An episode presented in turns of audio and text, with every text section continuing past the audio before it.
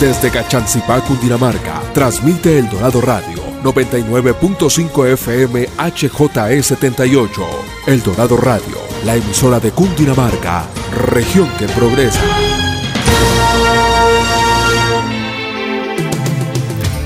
Atención emprendedores, ustedes tienen un espacio en El Dorado Radio.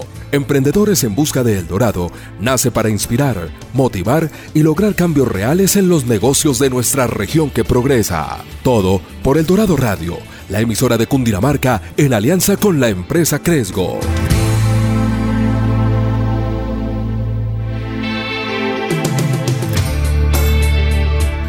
Muy buenos días, un cordial saludo para todos los oyentes de El Dorado Radio. Aquí estamos en Emprendedores en Busca del Dorado a través de la frecuencia 99.5 del FM. El saludo también especial para quienes nos escuchan a través de www.eldoradoradio.co y también a través de la página oficial de la Gobernación de Cundinamarca, cundinamarca.gov.co. Aquí estamos en esta cita eh, sabatina para hablar con todos ustedes, quienes están... Eh, caminando ya el camino del emprendimiento, quienes están andando o pretenden comenzar a andar este camino del negocio propio, pues aquí hay unos tips maravillosos en esta alianza eh, entre la Gobernación de Cundinamarca, la empresa Cresgo y por supuesto esta radioestación, el Dorado Radio, la emisora oficial de, de, de Cundinamarca, una región que progresa también en materia de emprendimiento. Ya están con nosotros nuestros emprendedores de cabecera, los líderes de Cresgo, Andrés Reyes, Daniel Hernández, eh, Felipe Hernández, con una invitada muy especial y por supuesto con temas especialísimos para tratar durante esta mañana de sábado aquí en el Dorado Radio. Inicialmente saludo a Andrés para que nos cuente de qué se trata el programa en el día de hoy. ¿Quién es esa comadre que nos va a acompañar durante estos minutos? Muy buenos días, Andrés. Hola, Edgar. Buenos días. Bueno, eh, el programa de hoy es un programa muy especial. Eh, tenemos una historia con muchas ganas de aprender a creer en uno mismo y de entender que el emprendimiento es un camino largo, pero pues que nos va a traer muchos aprendizajes. Y nuestra invitada de hoy es una emprendedora con mucha resiliencia. Es administradora de empresas de la Universidad de los Andes. Al salir de realizar sus estudios, empezó a trabajar en Kimberly Clark y en este espacio fue desarrollando una idea de negocio junto a su madre. Esta historia tiene bastantes éxitos, también errores y mucho para compartir. Finalmente está viendo cómo todo ese aprendizaje se ve recompensado en su nuevo emprendimiento Brandu. Es un gusto presentarles a Mariana Velázquez. Mariana, buenos días. Buenos días. Em, buenos días a todos. Muchas gracias por este espacio. Y pues como dices, eh, este camino de emprendimiento ha sido un camino de mucha resiliencia, pero también de mucha pasión y de mucho eh, aprendizaje y ha valido la pena 100%. Seguro que sí. Y Mariana, ya, ya, ya empieza a darnos unos, unos tips de, de, lo quién es, de quién es usted, pero quisiéramos saber un poco más a fondo cómo se describiría Mariana Velázquez. Bueno, eh, yo me describiría como una persona completamente resiliente. Eh, en este camino del emprendimiento he aprendido a, a, conocer mis miedos, a vencerlos, a darme cuenta que, que las limitaciones están, están, es dentro de uno. Eh, por lo tanto, me considero una persona que se, que se pone metas grandes para alcanzar y, y que hace mucho tiempo me propuse perder el miedo y, atreverme a cumplir mis sueños. Soy una persona muy soñadora y muy apasionada por la vida y por lograr grandes cosas también para eh, ayudar y aportarle a la humanidad y, me considero eso más como una, una mujer que decidió salir de su caparazón y, crecer y conocerse a sí misma y quitarse las limitaciones de encima. Mariana, el emprendimiento, sabemos todos que, es un aprendizaje día a día, minuto a minuto, porque nos trae retos nuevos, cosas nuevas. Y como usted lo decía, eh, ese caparazón que uno sale y se arriesga cuando, cuando toma la decisión de emprender es el principal, eh, la principal ruptura que se hace para, para poder crecer. En conversaciones anteriores entendemos que la primera empresa creada se llamaba Creartes Promocionales y esta nace en medio de una dificultad familiar. Cuéntenos un poquito cómo fue la creación de Crearte Promocional. Sí, Crearte Promocionales nace a raíz de una quiebra familiar. Em, mi mamá, una mujer súper trabajadora, súper comercial, creativa, tuvo eh, almacenes de Navidad y llegó un momento en donde, en donde el negocio pues estaba eh, en quiebra completamente. Eh, ella se encontró en una situación pues muy triste. mi papá, que había trabajado todo, toda la vida en, en una multinacional, salió antes de, de ser jubilado y quedó digamos, también en una situación muy, muy triste y había como un ambiente de frustración en mi familia y digamos que mi, mi, em, mi opción para ayudar a mis papás fue, bueno, eh, creemos una empresa, mi mamá le vendía a empresas grandes eh, como Colgate Palmolive, árboles de Navidad para actividades promocionales y le propuse, creemos ese negocio únicamente enfocado en en las empresas y, en vender masivos artículos promocionales. Eh, la creamos, eh, realmente fue muy fácil la creación, un amigo abogado nos ayudó con los estatutos, otra amiga me, nos diseñó el logo, em, fuimos donde nuestro primer cliente le pasamos una propuesta y nos salió un negocio súper grande y no teníamos un peso para financiarlo. Em, ahí yo trabajaba em, en Johnson y Johnson y, me tocó recurrir a todos los créditos posibles eh, para financiar el negocio, a buscar amigos que me ayudaran eh, y, nos prestaran plata y no tenía nada de garantía para, para responderles em, porque no tenía ni carros ni nada. Eh, mejor dicho, tenía mi, salario, que en ese momento pues era muy de, de una persona pues que llevaba pocos años en el, en, el campo profesional, eh, entonces pues no era, un, no era un gran salario. Y nos arriesgamos todo por ese negocio eh, para poder responderle al cliente. Eso nos tocó trabajar horas extras, eh, conseguir gente, conseguir una bodega, teníamos que hacer unas maquilas y, y bueno, ese primer negocio nos llevó a China.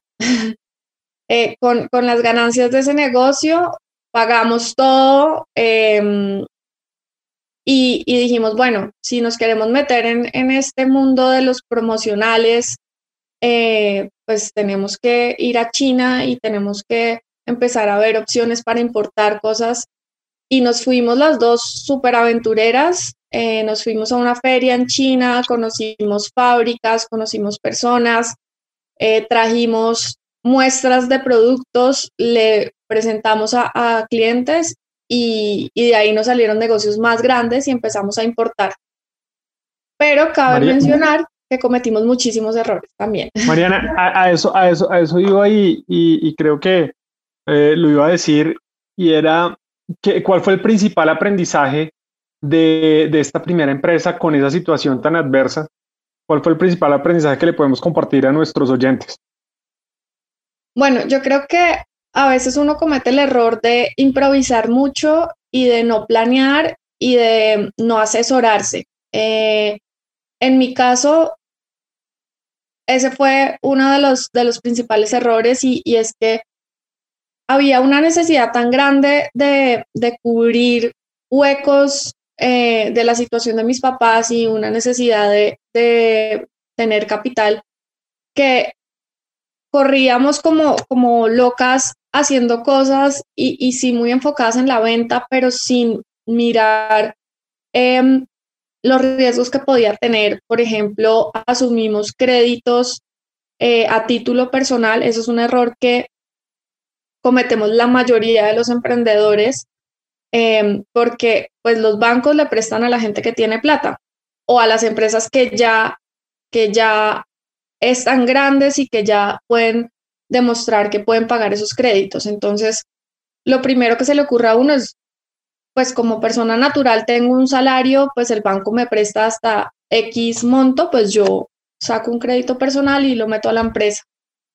Pero realmente ese fue uno de mis errores más grandes porque cuando la empresa entró en crisis, pues yo entré en crisis porque ahí tenía hasta lo que no tenía yo en, en bienes. Entonces, o sea, tuve una crisis grande con la empresa, empezamos a importar de China y también nos metimos sin entender muy bien todas las implicaciones que eso tenía, em, los riesgos que estábamos asumiendo, nos tocaba endeudarnos todavía más y a unas tasas muy altas porque, porque como los bancos no nos prestaban, nos tocaba recurrir a créditos de terceros, de personas, de entidades financieras que se dedican a eso, pero por ser alto riesgo las tasas eran del 2.5, que son tasas muy altas y era eh, por, digamos, por un tiempo prolongado. Entonces al final terminábamos pagando eh, unos intereses muy altos y en un, en un momento, en el año 2014, tuvimos un descalabro porque traíamos ya como cuatro contenedores para grandes empresas y, en ese momento eh, se demoraron los contenedores, nos quedamos, eh, los clientes no nos recibieron la mercancía, nos quedamos con la mercancía y teníamos una deuda a un interés muy alto, entonces eh, en eso nos dimos cuenta que cometimos muchísimos errores, sobre todo de no, no buscar asesoría, no conectarnos con otras personas que ya han emprendido y que saben, no tener un modelo financiero em, y, arriesgarnos tanto en, estos negocios que además implicaban una deuda muy grande. Mariana, eh, en algún momento mencionaba contenedores y, eh, en charlas anteriores hemos conocido que usted inició importando artículos desde China. Cuéntenos, por favor, em, cómo era este reto traer estos productos desde este país. ¿Cómo es el ejercicio de negociar con chinos, escoger la mercancía? Cuenten, cuéntele a nuestros oyentes, por favor, cómo fue esa experiencia. Sí, pues nosotros aprendimos en la marcha. Lo primero que nos dijeron es que nos tocaba tener un agente en China que, intermedie, es súper importante. Uno irse solo a negociar con chinos es, es un, descalabro porque te pueden embaucar. Eh, hay muchas empresas falsas en China, entonces lo ideal es siempre irte con un intérprete y una persona que tenga una em, empresa en China y que se dedique a mediar entre negocios entre Colombia y China. Entonces, eh, esa es mi recomendación, siempre irte con alguien que conozca los negocios y que, y que medie por uno eh, con los chinos y que vaya y revise que si hay fábricas y que son reales, porque hay muchos engaños. Ok, y, ahora ya para conocer un poquito en detalle cómo es el ejercicio, digamos, cómo, cómo es el manejo del inventario, las proyecciones de ventas, las proyecciones de compras, cómo es ese ejercicio. Ellos exigen de pronto eh, compras de alto volumen, ¿Cómo, funciona? Sí, eh, nosotros íbamos a, una ciudad que se llama Iu, que es una ciudad que es, hagan de cuenta, un San Andresito gigante, que es de mayoristas. Esa ciudad, lo bueno que tiene es que no son fábricas directamente, entonces no necesitas comprar un contenedor de cada artículo, sino que puedes llenar un contenedor de, muchas cosas eh, y te dan unas mínimas cantidades que debes comprar de cada artículo. Entonces tú vas a ese mercado, que es un mercado muy grande, que de hecho te demoras como un mes recorriéndolo completamente. Em, y tiene todas las especialidades que necesites en textiles, en juguetería, en electrodomésticos, bueno, en, lo que quieras. Y, y, de ahí tú puedes, entonces vas, miras lo que, lo que te gusta, te dan una mínima cantidad, te dan un precio puesto en puerto y ya tú haces todos los cálculos de cuánto te cuesta traer esa mercancía y, puede, y en ese caso nosotros armábamos, eran contenedores consolidados eh, con los pedidos que nos hacían los clientes. Okay. Mariana, otro tema que vemos que, que, ha sido uno de sus grandes retos es el de emprender con la familia. Eh, sabemos que eso es un tema que no es muy sencillo y requiere mucho esfuerzo poder dividir los dos entornos para que se pueda convivir tanto en la casa como en la compañía. ¿Cómo fue o cómo fue ese espacio para compartir con su mamá la empresa y ¿qué recomendaciones puede darle a los oyentes para que no caigan en el intento? Uy, totalmente. Yo creo que ese fue uno de los grandes también, no diría que errores, pero, pero cosas que uno debe pensar eh, mejor porque los negocios deben ser cosas muy claras y muy concretas y, y cuando tú eres socio de tu mamá, pues es muy difícil dejar cosas claras y concretas y separar qué es tu mamá. En mi caso, yo era la jefe de mi mamá porque pues yo era la que estaba a cargo del negocio, yo era la que me endeudaba, yo era, eh, digamos, eh, la, la gerente del negocio y era muy difícil separar esa línea y, y, pedirle a mi mamá, por ejemplo, cosas concretas o, o, decirle no a muchas cosas porque era mi mamá y yo además la quería ayudar y, y entonces terminé también cayendo en muchas, digamos, en, en muchas cosas eh, de, no, de no tener claridad, de manejar el negocio como una tienda eh, sin, sin tener una proyección clara financiera, eh, pero eso también por la familiaridad, porque cuando uno tiene socios que, que son completamente ajenos a uno, pues debe haber una claridad, una transparencia en absolutamente todo. Eh, y es mucho más fácil manejar las relaciones. Cuando es familia, es difícil separar esa línea y sobre todo pues cuando es tu mamá, es que es un vínculo muy, muy difícil de, de separar y de volverlo objetivo. Mariana, y hablando un poquito de, de, la parte financiera y de la planeación financiera, ¿cuál, cuál fue el, el, mayor aprendizaje después de que, de que supo que, que, no era ideal endeudarse a propia cuenta? ¿Qué medidas tomaron para, para mejorar las finanzas de la compañía y más teniendo en cuenta que cuando uno importa necesita un, dinero de, adelantado, por decirlo así, para pagar esos anticipos de la importación que pues tanto cuestan y que se va a recibir el dinero muchos días después de que llegue la mercancía y se le entregue al cliente. Sí, eso, eso es súper importante. Yo aprendí y eso que soy administradora de empresas. O sea, creo que la mayoría de los emprendedores cometemos estos errores aún habiendo una formación importante en, en creación de empresas y en, en la parte administrativa. Eh, en mi caso, pues me pude dar cuenta que, que, el negocio iba a fracasar si yo no eh, me empezaba a, a, organizar y a tener un modelo y a proyectar esos pagos y esas tasas de interés.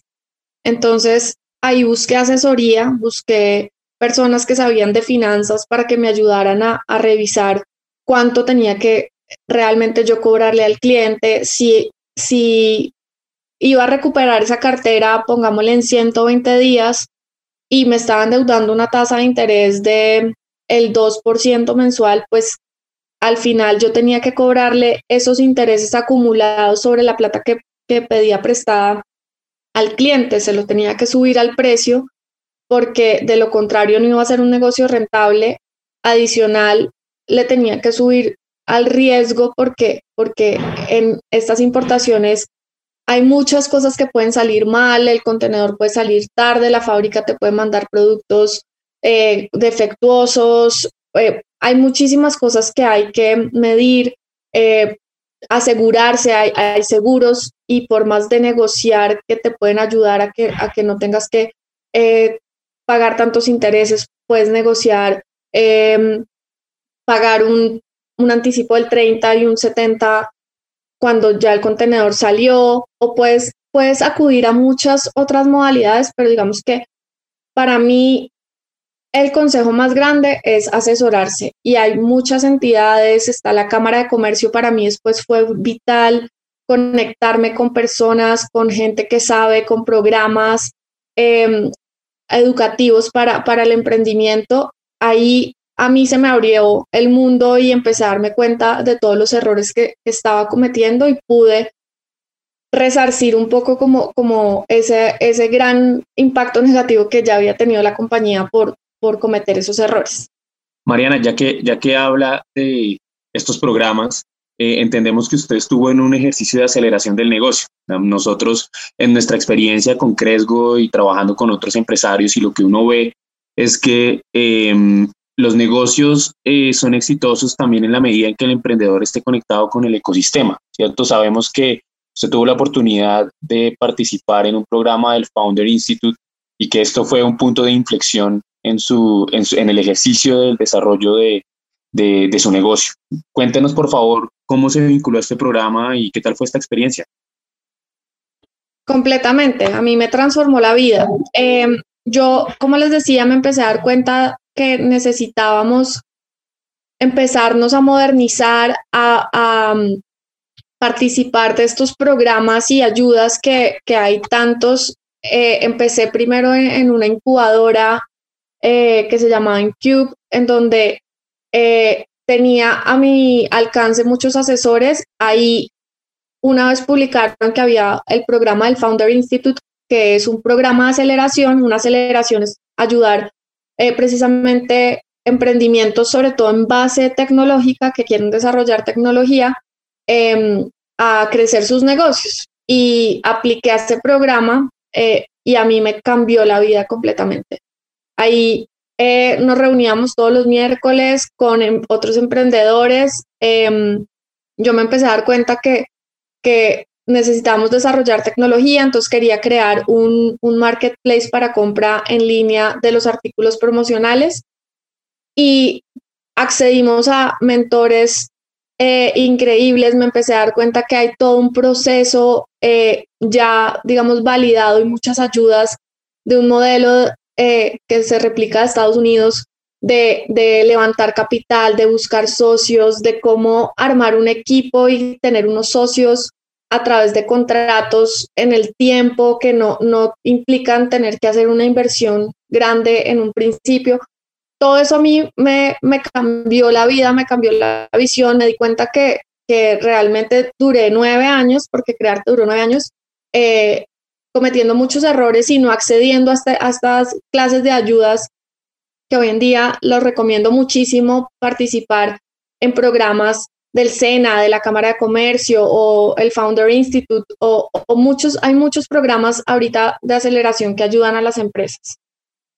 Mariana, y ya que usted comenta eh, de, que desaparece Crearte y nace Brandu, Cuéntenos un poquito qué tiene especial este, este emprendimiento después de tantos años de aprendizaje.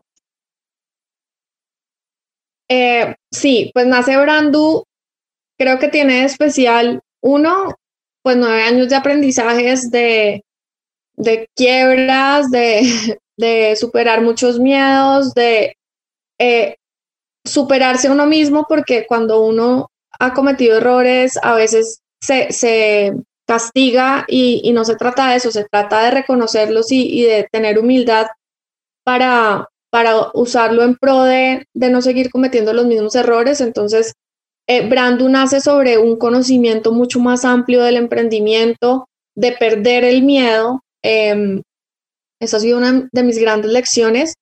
Eh, y reúne el conocimiento del mercado, de conocer cómo piensan los clientes, qué quieren, qué les gusta, qué necesitan y resolver esa necesidad. Entonces, en nuestro caso, los clientes son empresas que buscan marcar productos promocionales, comprar productos promocionales como cachuchas, camisetas, libretas, eh, vasos, entre otras muchísimas cosas.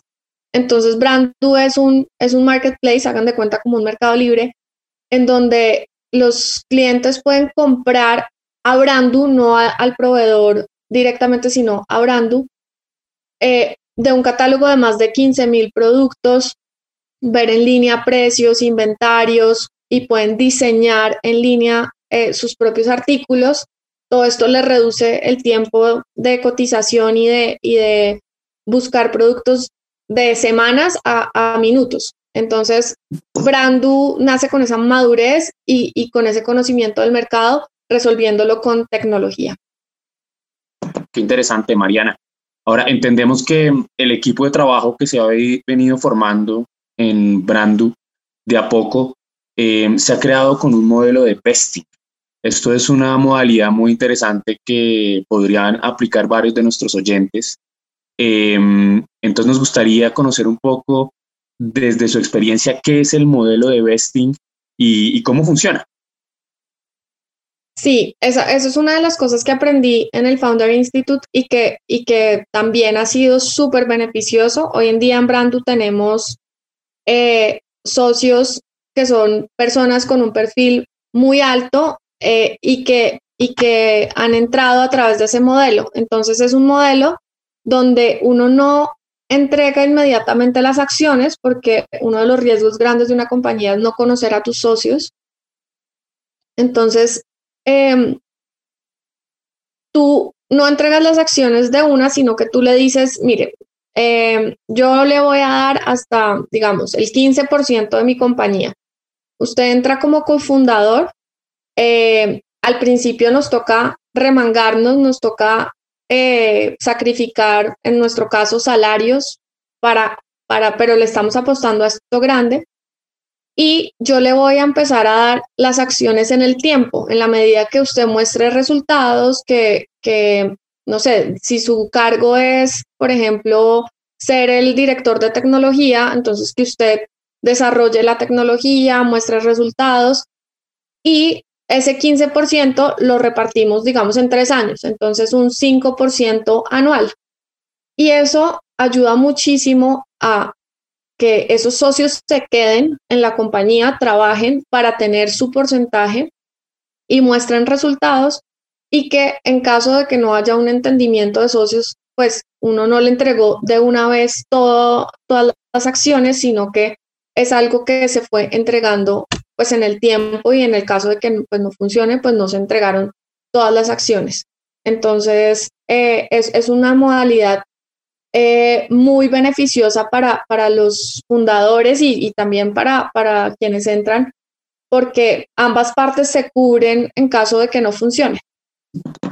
Mariana, y, en la práctica, en este modelo de vesting, ¿cuánto es el porcentaje recomendable que inicialmente se proponga que se le podría entregar al potencial socio si cumple los resultados? Esa es una pregunta un poco difícil de responder porque depende, depende de muchas cosas. Eh, digamos que mi, mi, recomendación es que no, no sean tan generosos al principio, no por, no por eh, ser avaros, sino porque eh, muchas veces pasa que el fundador y el que creó todo y el que es el gerente general o CEO, como le dicen, termina teniendo mucha menos participación que los otros socios. Y porque además, en la medida que vaya a entrar inversión, esas acciones se van a diluir, cada vez vas a tener menos participación de tu compañía. Entonces, al, al tú ser el fundador, pues debes tener la mayor participación. A veces se, deciden entregarlo en partes iguales y eso es un gran error, porque no todos trabajan en partes iguales, no todos, el que creó la idea, el que, el que fundó la compañía, pues debe tener más dominio de, las acciones y eh, digamos que es proporcional al trabajo y a lo que están arriesgando, porque entrar de, de ceros en, una startup, eh, en este caso, que son estas empresas en base tecnológica, em, es arriesgar mucho. Entonces, si yo estoy empezando de ceros y estoy arriesgando mucho y estoy dejando de ganar salario, pues yo buscaría tener mínimo un porcentaje por encima del 10%. Eh, pero todo depende de la etapa en la que esté la empresa. Si es una empresa que ya está vendiendo, que ya, ya tiene tracción, pues es, buscaría un porcentaje más bajito porque ya es algo, no me estoy arriesgando tanto, ya es algo que está funcionando. Entonces es muy relativo, pero mi único consejo es, hay que pensarlo bien y, y no entregar tanto, tantas acciones al principio porque pues se corre el riesgo de, de, que el fundador se quede, siendo el accionista minoritario. Muy bien, estamos con Mariana de Brando, una magnífica invitada aquí en Emprendedores en Busca del Dorado. En esta primera parte estamos eh, eh, haciendo esta introducción, conociendo un poco de ella, un poco de, de, cómo comenzó. Pero vamos a hacer una pequeña pausa. Invito a todos eh, los compañeros y a todos los oyentes a con una deliciosa taza de café muy colombiano, muy cundinamarqués y ya volvemos. Atención emprendedores, ustedes tienen un espacio en El Dorado Radio. Recuerda nuestra cita todos los sábados a las 10 de la mañana con Emprendedores en Busca de El Dorado. Emprendedores en Busca de El Dorado nace para inspirar, motivar y lograr cambios reales en los negocios de nuestra región que progresa. Todo por El Dorado Radio, la emisora de Cundinamarca en alianza con la empresa Cresgo. El Dorado Radio por tu bienestar. Evitemos el contagio de COVID-19. Salir a la calle solo cuando es necesario. Respetar el distanciamiento físico, el correcto uso del tapabocas y el cumplimiento de los protocolos y hábitos de higiene son las medidas más efectivas para prevenir el COVID-19. En Cundinamarca, no bajamos la guardia. Recuerda, no solo pienses en tu bienestar particular, hazlo también por la salud de tu comunidad. Aplica las medidas de prevención. El Dorado Radio por tu bienestar. En Cundinamarca, no bajamos la guardia. Desenredemos la pita y pa'lante.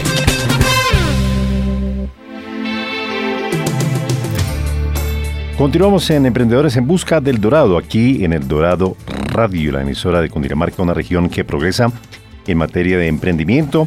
Y un placer siempre acompañarles cada sábado con estos magníficos invitados, con estos temas muy especiales para que todos aprendamos eh, los retos, porque ahora es el momento de hablar de los retos, esos retos que se nos presentan diariamente en la vida y que mejor que hablar de esos retos con eh, nuestra invitada el día de hoy, Andrés. Bueno, Edgar, vamos a conversar con Mariana eh, sobre los, los retos que está enfrentando con su nuevo negocio, con Brando. Y sabemos que en este momento están trabajando sobre su producto mínimo viable. Eh, ya ella tuvo un gran aprendizaje con Crearte Promocional y ese podríamos llamarlo su producto mínimo viable. Pero ahora el, reto de sacar una plataforma tecnológica es, algo bastante elevado. Quisiéramos saber cómo están desarrollando esa plataforma y cómo es ese reto para, cualquier persona que piense en un desarrollo tecnológico. Bueno, es uno de los retos más grandes, puedo decir, eh, la tecnología. Uno, conseguir eh, un CTO, que es ese cargo como del director tecnológico es uno de los grandes retos, porque hay pocos, tienen que tener un perfil gerencial, no, no puede ser un, una persona que sepa de desarrollo, eh, no necesariamente es un buen director de tecnología.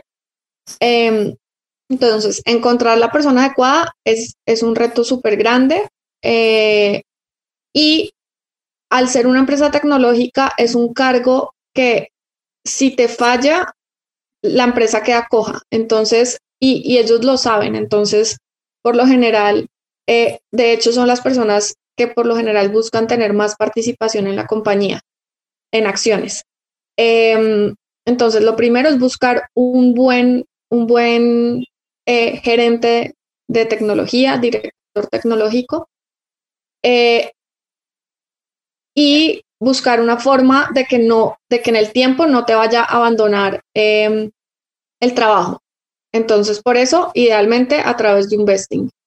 En retos tecnológicos hay muchísimos. Em, en nuestro caso, duramos mucho tiempo llegando a la solución eh, porque de pronto uno se imagina la solución más compleja en su cabeza y conozco muchísimas personas que han hecho los desarrollos más increíbles durante dos años trabajando en una solución tecnológica y cuando salen al mercado, eh, no, no, el producto no hizo eh, market fit, o sea, el, cliente no lo quiso comprar o el mercado, o en, en el caso de la pandemia, por ejemplo, em, a muchas personas se, se les cayó su, su modelo de negocio porque en esta época la gente está pensando en comprar otro tipo de cosas.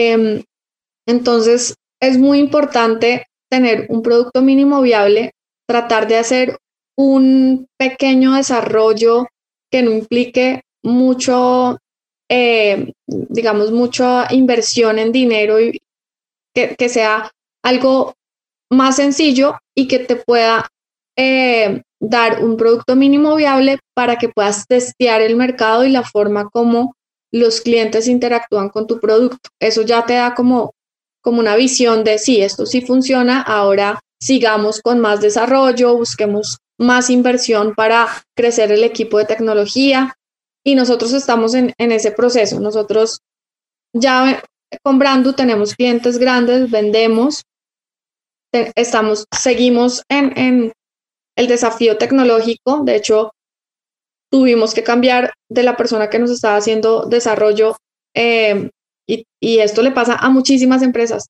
Nos prácticamente nos dejó botado el desarrollo y no nos entregó nada y ahí perdimos seis meses de, de trabajo, de, de dinero.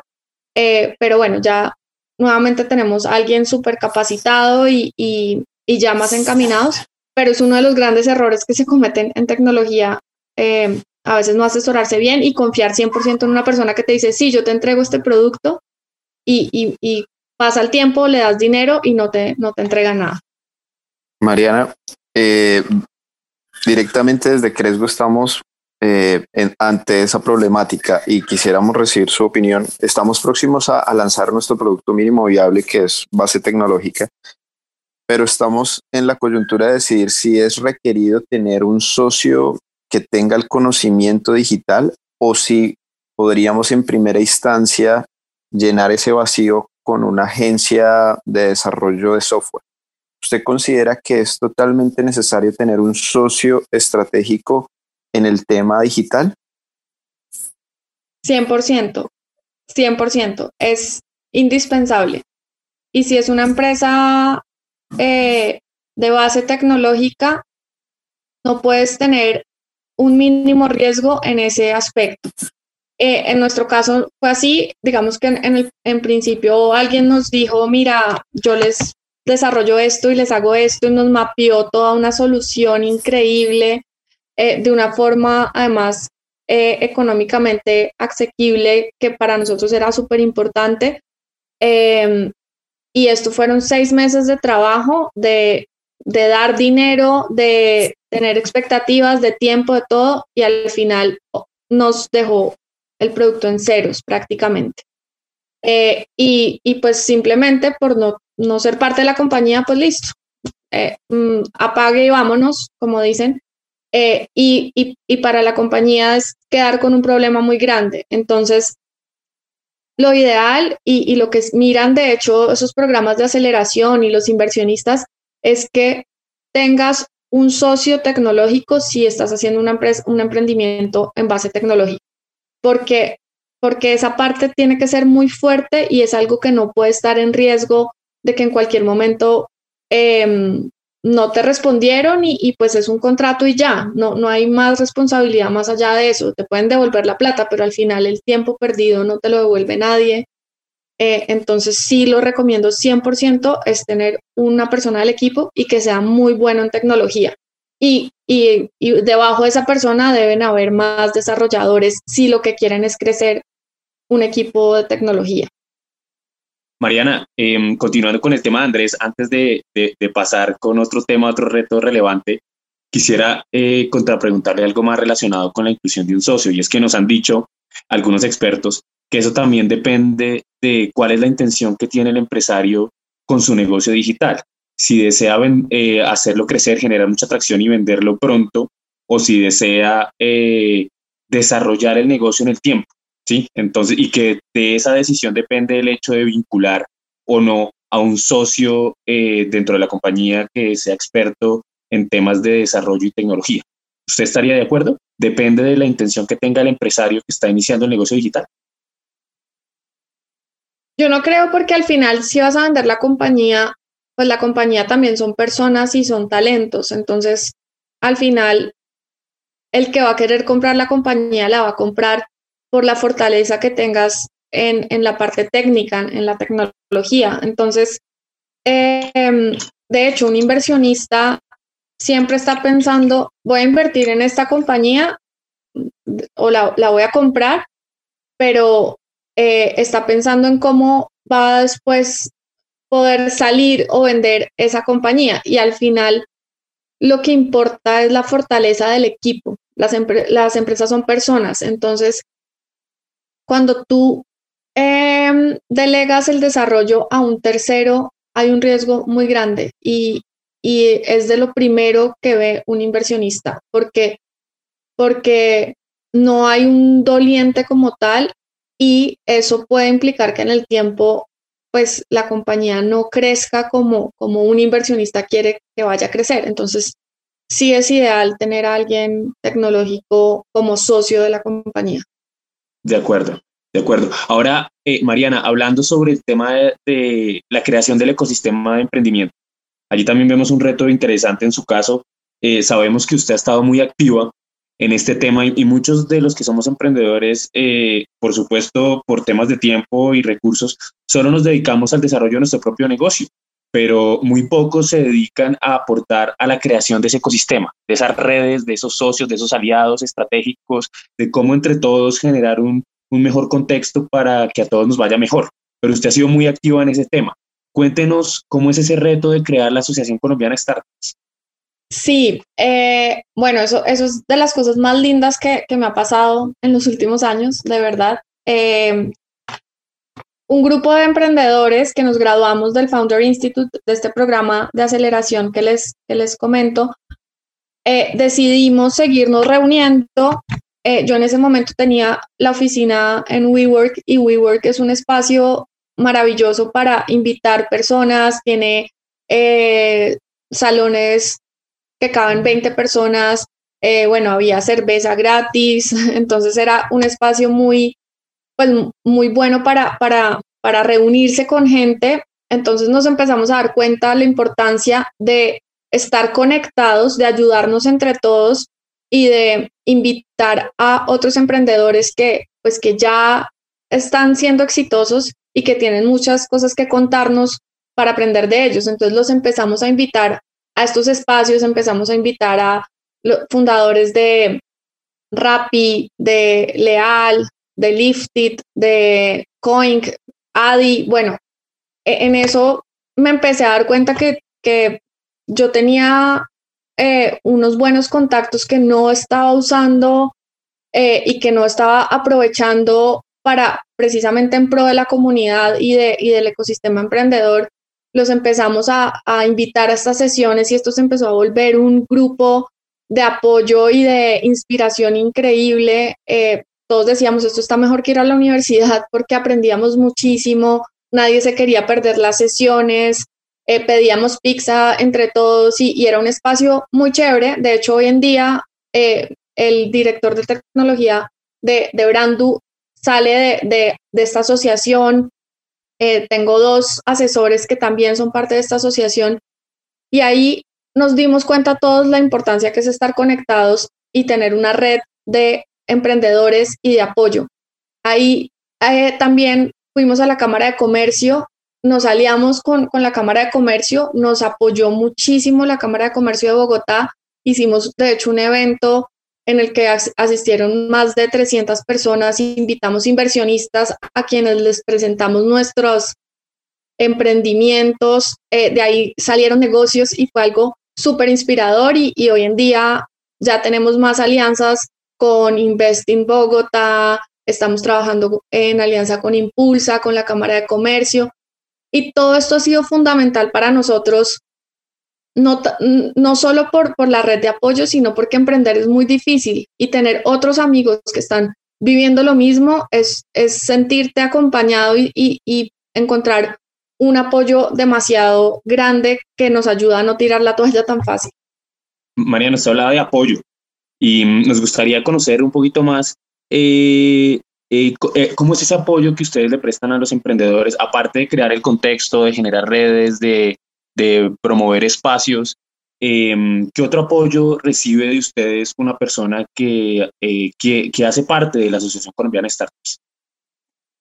Bueno, precisamente estamos trabajando en eso. Nosotros, em, como ASO Startups, estamos donando nuestro tiempo y trabajando en ser el ecosistema de, de startups más grande de Latinoamérica, en donde conectamos a los actores del ecosistema, eh, inversionistas, gobierno, eh, programas de aceleración, instituciones, emprendimientos, tecnología, eh, para que hayan más oportunidades. Entonces, en eso estamos trabajando súper fuerte en, en, esas alianzas para hacer eventos como, como el que hicimos con la Cámara de Comercio.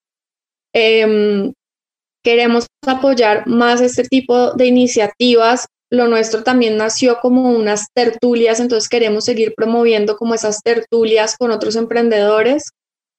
Y estamos precisamente trabajando como en esos beneficios que le vamos a ofrecer a los emprendedores, eh, porque actualmente lo que estamos haciendo simplemente es apoyando eh, y aliándonos con, con, eventos y con beneficios para las startups. Entonces, a través nuestro, por ejemplo, tenemos alianza con Amazon Web Services, entonces los, emprendedores tienen créditos eh, con Amazon Web Services, tenemos beneficios con empresas como eh, financieras, por ejemplo, hay una que se llama ScaleMe que, que es para hacer tu modelo financiero y tener asesoría en cómo crear tu modelo financiero a través nuestro tienen un 50% de descuento. Y entre esos otras alianzas, por ejemplo, con Oracle también nos estamos aliando. Y todo esto es simplemente nosotros como emprendedores queremos ayudar a otros emprendedores porque sabemos lo difícil que es y queremos fortalecer el ecosistema y hacer que Colombia y Latinoamérica nos volvamos un un referente de, emprendimiento fuerte y que muchos inversionistas puedan tener visibles nuestras startups para invertir en ellas. Gracias, Mariana, y, creemos que sí, efectivamente, el apoyo y la colaboración que debemos tener como emprendedores y como empresarios es clave para el desarrollo de, de, la economía colombiana. Pero pasando a otro tema que también va a ser muy importante en esta plataforma digital y que ustedes efectivamente ya están facturando, eh, ¿Cómo están pensando, cómo están haciendo eh, esa estrategia de mercadeo, tanto física como de mercadeo digital? ¿Cómo, cómo, cómo lo están pensando y cómo lo están planeando para, para la plataforma? Bueno, ahí eh, una de, las cosas que también aprendimos de, del Founder Institute es tener buenos asesores o advisors. Y eso también es un contrato que se hace a través de vesting. Em, entonces, nosotros nos aseguramos de tener en eso un asesor de marketing digital, es un experto, con él tenemos una sesión, dos eh, horas semanales de, asesoría, lunes y jueves, em, y él nos ha ayudado como a encaminar nuestra estrategia de marketing digital. Eh, entonces tenemos todo un mapeo de las redes en las que, en las que vamos a hacer nuestro, nuestra publicidad. Em, y digamos que en este momento no lo estamos ejecutando porque no tenemos eh, todavía la página habilitada para compras. Entonces no hemos querido lanzar pues las campañas, pero lo que sí recomiendo mucho es tener un asesor, si, si no hay alguien en el equipo que sea experto, un asesor. Em, eso nos ha servido muchísimo, nos ha explicado eh, cómo funcionan eh, los, los funnels, o, sea, cómo, cómo, entendemos a nuestro cliente, cómo hacemos una estrategia, por ejemplo, de, de, personificación de nuestro tipo de cliente, eso se llama como un buyer persona, o sea, em, identificar cuáles son las personalidades de nuestros clientes, que piensan, en dónde están, dónde buscan. Eh, todo eso nos ayuda a como ir filtrando todo lo que, lo que debemos poner eh, en cuanto a campañas de acuerdo al prototipo de cliente que tenemos. Entonces, es una, digamos que es un consejo a veces pensamos que lo primero es irnos a una agencia de marketing digital y pagar una cantidad de dinero, en nuestro caso, el no tener los recursos, em, porque por ahora nos financiamos del propio negocio y de las ventas, hace que nos volvamos más creativos y que busquemos otras alternativas y en este caso es tener este asesor, este advisor. Y nosotros eh, por ahora estamos haciendo todo muy orgánico, eh, hay por ejemplo hacer contenido, hacer blogs, que tus clientes puedan eh, hacer clic en tu página, tener una landing page, eh, que es como una, una página donde donde el cliente puede descargar un catálogo, puede ver cosas y, dejar sus datos, eso es vital para que después lo puedas contactar y le puedas enviar eh, un correo contándole de una promoción o de algo. Entonces, eh, en eso, digamos que recomiendo un buen asesor. Mariana, y ya pensando en un futuro y en que todas esas estrategias se puedan medir, ¿qué, indicadores recomiendan nuestros oyentes que puedan medir cuando están haciendo un modelo digital como el que Brando está haciendo? Eh, lo primero es, sí, medir todo. Si, si uno tiene una empresa y sobre todo hoy en día los datos son lo más valioso, el recurso más valioso que tiene una, una compañía. Eh, existen muchas formas y programas CRMs eh, que nos ayudan a medir toda la información. Hay, eh, por ejemplo, Google tiene también mil herramientas, Google Analytics, entre otros, que nos recopilan toda esa información de la gente que llegó a la página, los que dejaron datos, cuánto tiempo se demoraron. Todo eso es información muy valiosa para el negocio y es información que desde el principio debe estar mapeada y, debe estar organizada de forma que haya un plan de ventas con, con, eso. Entonces, si alguien llegó a tu página es porque tenía algo le interesó, tenía un, interés de pronto en comprar un artículo. Si abandonó el carrito, de pronto es porque se le hizo muy difícil comprar o el precio estaba caro, pero toda esa información es es muy valiosa. Yo, yo diría que eh, es súper importante tener el costo de adquisición de cliente. Es, es uno de los indicadores más importantes que es cuánto te cuesta adquirir un cliente, cuánto inviertes en, en, marketing y en todo esto y cuántos clientes llegan y cuántos compran. Eh, es, es, uno de los indicadores más importantes y cuánto tiempo eh, dura un cliente comprándote y, cuánto te, te, deja para el negocio. Son indicadores que de hecho los inversionistas miran muchísimo y son cosas que desde el principio debes tener muy estructuradas en, tu página para poderlas medir. Claro que sí. Muchísimas gracias, eh, Mariana, por este tiempo. Y bueno, ya estamos llegando a la parte final de este espacio Emprendedores en Busca del Dorado y llega el momento de las conclusiones. Daniel, ¿qué podemos concluir sobre los retos de negocios digitales en cuanto a desarrollo de la plataforma y su mercadeo? Bueno, creo que lo acabamos de tocar. Creo que voy a resaltar puntos específicos en lo que, en lo que menciona, Mariana. Y creo que el hecho de tener, debemos contar con personas especializadas, en este caso es mercadeo digital, es un negocio digital, entonces contar con personas especializadas, ya sean como socios o como asesores, y nos propone un esquema interesante que es este, es, este modelo de vesting en el que a medida en que el asesor va haciendo, va ganando una participación de acuerdo a unos parámetros establecidos previamente. Y lo otro creo que hizo mucha, mucho énfasis en los indicadores. Finalmente todos los negocios, y más aún cuando son digitales, toca medirlos. Y es súper importante tener dos indicadores claves que, que, que en cualquier modelo de inversión los van a tener en cuenta. Y uno es ese ingreso promedio futuro que tiene cada cliente eh, y el costo de adquirir ese cliente. Esa diferencia entre ese ingreso durante la vida del cliente y ese costo de, de adquirir al cliente y que llegue a nuestra plataforma y compre, nos va a dar pie a saber cuánto es la rentabilidad directa de cada cliente. Si tenemos esto medido y si tenemos esto mapeado, seguramente podremos tomar decisiones y nos servirá para mejorar y para, y para tomar decisiones, que es lo más importante de esto, medir, creo que es lo, que es lo relevante, cada negocio tendrá sus, sus temas particulares, pero, pero coincidimos con Mariana y estos dos indicadores en temas digitales sí o sí ayudan a que, a que se pueda medir ese futuro y se pueda escalar. Perfecto, Daniel, muy amable. Su turno, Felipe. ¿Qué podemos concluir sobre la necesidad de tener conexión con un ecosistema emprendedor? Bueno, Edgar, como lo vimos en el caso de Mariana, de la Asociación de Startups y de Brand, Brandú, eh, es muy importante para el emprendedor estar conectado con otros actores, ya sea que hagan lo mismo, que hagan cosas diferentes, otros actores que les enseñen a hacer lo que ellos de pronto por su día a día no han aprendido a hacer, eh, otros que los asesoren. Entonces, digamos, eh, estar conectado con el ecosistema de emprendimiento, con lo que está pasando allá afuera en la calle, debe ser una prioridad para cualquier empresario porque eso le genera oportunidades.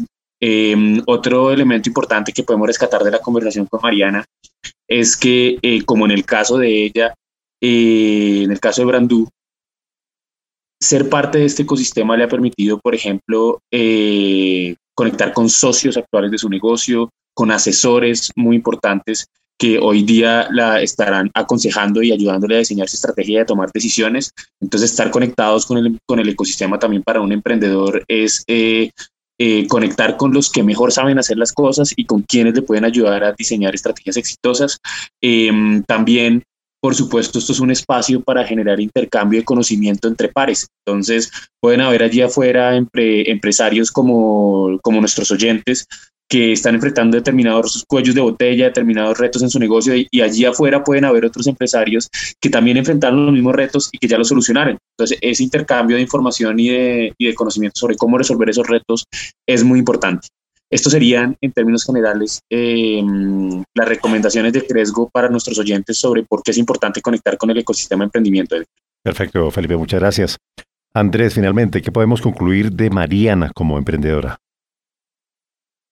Bueno, Edgar, yo creo que tenemos demasiadas conclusiones. Desde el inicio, ella en su descripción nos dice que es una resiliente y una soñadora. Y creo que eso nos parecemos mucho desde Cresgo y que creemos que tenemos que soñar en nuestros aprendizajes y nuestros proyectos que, que ejerzamos. Y también nos decía que cuando uno comete errores, se trata de reconocernos y de aprender de ellos. Eh, la mayoría de emprendedores les cuesta pensar que van a cometer errores y tenemos que saber que el camino del emprendimiento es de muchos errores y seguramente de muchos aprendizajes. Algo que decía también que Brando se trató de perder el miedo. Debemos perder el miedo a enfrentarnos a situaciones que no conocemos, pero tomar las mejores decisiones ya sea basado en, en apoyo de, de consejeros que podamos conseguir o también de un aprendizaje en un camino. Y por último, podríamos decir que, que vemos que es un camino de paciencia. Ella tuvo un emprendimiento durante nueve años y ese emprendimiento fue el que le está dando todo el aprendizaje para generar uno nuevo que seguramente será muy exitoso. Y entonces esto nos demuestra que, el emprendimiento es un camino largo, pero al final muy gratificante. Gracias Andrés, a todos eh, los oyentes también por estar muy pendientes de estas eh, conclusiones. Daniel, Felipe, de Cresgo, muy amables eh, por traernos invitadas especiales, invitados especiales aquí al Dorado, en busca del Dorado. Y también, por supuesto, el agradecimiento muy especial a Mariana, quien ha sacado parte de su tiempo, ha querido compartir con todos nosotros esas experiencias maravillosas y pues quedan muchas conclusiones de verdad. Muchas gracias, Mariana. Pero finalmente, antes de, despedirnos, ¿qué le podría decir a las mujeres en una sola frase, especialmente a las mujeres aquí en el departamento de Cundinamarca que están en ese camino del emprendimiento? Que creamos en nosotras mismas y que nos atrevamos a, soñar, a tener sueños grandes, a ser líderes y, y que tenemos un poder muy grande femenino que tenemos que aprovechar. Perfecto, Mariana, muy amable de verdad por eh, compartir toda esta gran enseñanza con todos los oyentes del Dorado Radio y como siempre será muy bienvenida siempre a nuestros oyentes. Muy amables también por estar allí pendientes. Recuerda que tenemos una cita cada sábado a las 10 en punto de la mañana aquí en la frecuencia 99.5 del FM y que sigan aprendiendo muchísimo de estos grandes emprendedores, de estas experiencias aquí a través del Dorado Radio.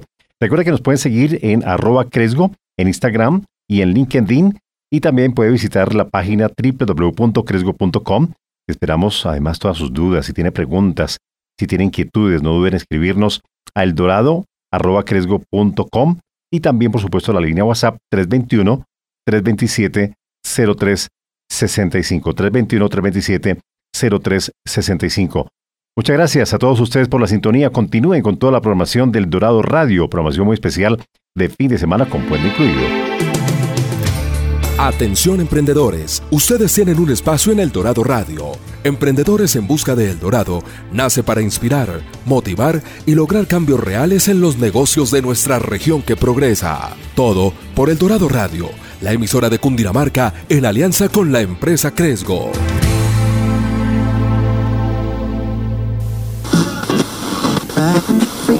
Esto es El Dorado Radio. ¿Buscas entretenimiento? Hola, hola, hola, qué gusto saludarles. Aquí estamos en Sábado Sensacional en El Dorado Radio. Un placer. Participación. Le damos una cordial bienvenida a todos nuestros oyentes a Tu Voz Comunal. ¿Buscas historias? Bienvenidos una vez más al programa Entre Eres, porque las mujeres nos tomamos las tardes del Dorado Radio. ¿Quieres que te escuchen? Estamos aquí en El Dorado Radio en línea con el gobernador. Y como primera medida agradecerle todo lo que ha hecho por el departamento, señor gobernador. Aprendizaje. Bienvenidos a Emprendedores en Busca del Dorado, donde ustedes escucharán historias, entrevistas. ¿Buscas tu música? Hola, ¿qué tal? Damos la bienvenida a este su programa, como lo es Música a Domicilio. Esto es El Dorado Radio.